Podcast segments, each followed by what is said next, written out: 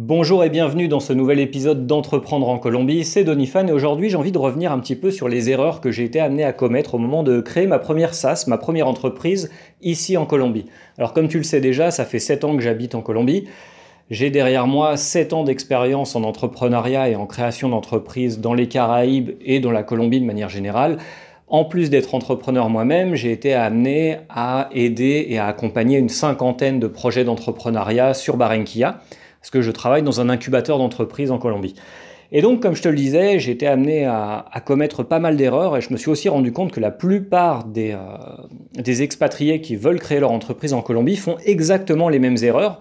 Donc, c'est pourquoi je me suis dit, ben, pourquoi pas créer une formation basée sur, euh, euh, ces erreurs qui sont récurrentes. Alors, tu verras en commentaire de ce podcast, je t'ai mis un petit lien pour que tu vois la formation que je propose. Et euh, avant de, t'expliquer euh, exactement ce que je te propose comme formation, on va discuter rapidement des 7 erreurs que j'ai commises. Alors premièrement, je ne savais pas vraiment par où commencer. Et je pense que euh, ça, ça vient du fait qu'en France, on ne, propose pas de formation entrepreneuriale. C'est-à-dire que moi, j'ai fait un master en école de commerce, même si normalement je suis censé être un, spécialiste du marketing et un, expert du, du, business de manière générale, de par mon diplôme, même si je ne pense pas qu'un diplôme soit vraiment une façon de justifier des, connaissances, mais théoriquement, c'est ce que j'avais étudié. Pendant 5 ans, j'ai étudié le business. Mais en termes de création d'entreprise, bah, entre euh, gérer le marketing d'une grosse boîte ou gérer les ventes d'un hôtel, ce que j'avais déjà fait, ou euh, faire du commercial pour une boîte industrielle, ce que j'avais déjà fait aussi, et créer un concept, une entreprise, un entrepreneuriat complet, c'est complètement différent. Et voilà, c'est ça le problème de la plupart des entrepreneurs, ils ne savent pas par où commencer. Première chose. Deuxième chose, se pose la question de la structure légale. Et là, c'est encore plus compliqué quand tu, euh, quand tu crées une entreprise euh, dans un, dans un pays qui n'est pas le tien. En plus, la Colombie, il faut savoir qu'à l'époque où moi je suis arrivé, il n'y avait pas des blogs ou des gens qui étaient encore euh, disposés à, à, partager leur expérience ou même à, à vendre leurs services d'accompagnement. Ça n'existait absolument pas, encore moins en langue, en langue française pour les francophones, il n'y avait absolument rien. Et donc, quand s'est posé la question de quelle structure légale choisir, Bon, bah, les Colombiens, la plupart de ceux que je connaissais me disaient la SAS c'est bien, la SAS c'est flexible, etc. Sauf que eux, la plupart n'avaient jamais monté un business. J'ai fait confiance à ce qu'on me disait. Au final, je me suis, euh, bah, je me, suis embourbé dans, dans, une création de SAS et c'était pas forcément ce dont j'avais besoin à ce moment-là. Alors pour d'autres projets c'est euh, bien sûr une, structure qui peut être idéale, mais dans mon cas, c'était pas forcément, euh, pas forcément une bonne idée. Ensuite, c'est poser la question de l'investissement, combien d'argent euh, j'allais injecter dans mon, dans mon entrepreneuriat? Alors, faut savoir qu'avec mes, mes, associés, on a quand même perdu pas mal d'argent sur notre premier projet d'entrepreneuriat. Alors, par la suite, avec d'autres projets, bah, on s'est, on s'est refait, on s'est, on s'est renfloué. Mais ce qu'on a perdu à la base, bah voilà, c'est perdu, euh, c'est perdu à jamais. Et si je pouvais revenir 7 ans en arrière avec l'expérience que j'ai acquise, je pense que je ne ferais pas les mêmes erreurs. On, on, aussi, on était aussi parti dans l'idée de copier-coller un business model, euh, un style d'entreprise qui existait déjà à l'étranger, qui avait déjà fait ses preuves. Et même si l'idée n'était pas forcément mauvaise, étant donné qu'on ne connaissait pas bien la façon de penser du consommateur colombien, on ne savait pas comment se comportait euh, le, client potentiel ici, quelles étaient ses attentes, euh, quel était son langage. Par exemple, euh, il n'y a pas longtemps, je te parlais du, oui, qui est un oui de courtoisie en, Colombie, mais qui au final veut dire non. Eh bien voilà, ce genre de choses-là, moi je, n'étais pas au courant, mes associés non plus. Et puis bah voilà, au bout de, quelques mois, tout ça nous est revenu en plein visage parce que bah, le business ne décollait pas. Aujourd'hui, je suis conscient de plein de plein d'aspects culturels qui font que je suis beaucoup plus apte à, développer un business durable et sain en Colombie qu'il y a 7 ans. Mais bon, malheureusement, je ne peux pas monter dans ma, dans ma machine à, voyager dans le temps. Donc voilà, ça reste comme ça. Mais par contre, l'effet d'expérience euh, et les, choses que j'ai euh, apprises au cours de, de, cette expatriation, je pense que ça peut être intéressant pour toi justement euh, d'en bénéficier. C'est pour ça que je suis en train de monter une, une formation.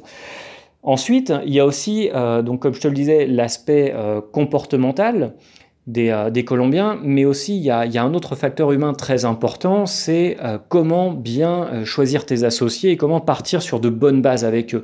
Et ça, la plupart des, projets que j'ai pu, pu, accompagner ici en Colombie, généralement le principal facteur d'échec d'un d'un business en Colombie, c'est ça, c'est l'équipe en fait, c'est l'équipe, le fait que bah voilà, au bout d'un moment l'équipe explose parce que eh bien, on n'a pas su s'organiser, on n'a pas su choisir ses associés, ou, et puis voilà, ça, ça, part en sucette. Et moi, c'était pareil, j'ai eu ce problème-là aussi, donc pareil, dans la formation que je suis en train de monter, euh, on parle de tout ça. On parle de par où commencer, quelles sont les premières étapes euh, à mettre en place pour que ton, ton, business ait des bases saines, quelle est la structure légale idéale? Je vais te donner des, euh, des, trucs et astuces pour savoir quelle est la bonne structure légale pour, pour ton business, combien investir et surtout à quel moment le faire, voir quels sont les, les, facteurs clés à prendre en compte si tu veux copier-coller un business model qui existe déjà dans un autre pays comment bien t'organiser et partir sur de bonnes bases avec tes associés, quelle attitude avoir avec, euh, avec tes prospects colombiens et comment vendre, surtout comment vendre tes premiers, tes premiers produits ou services.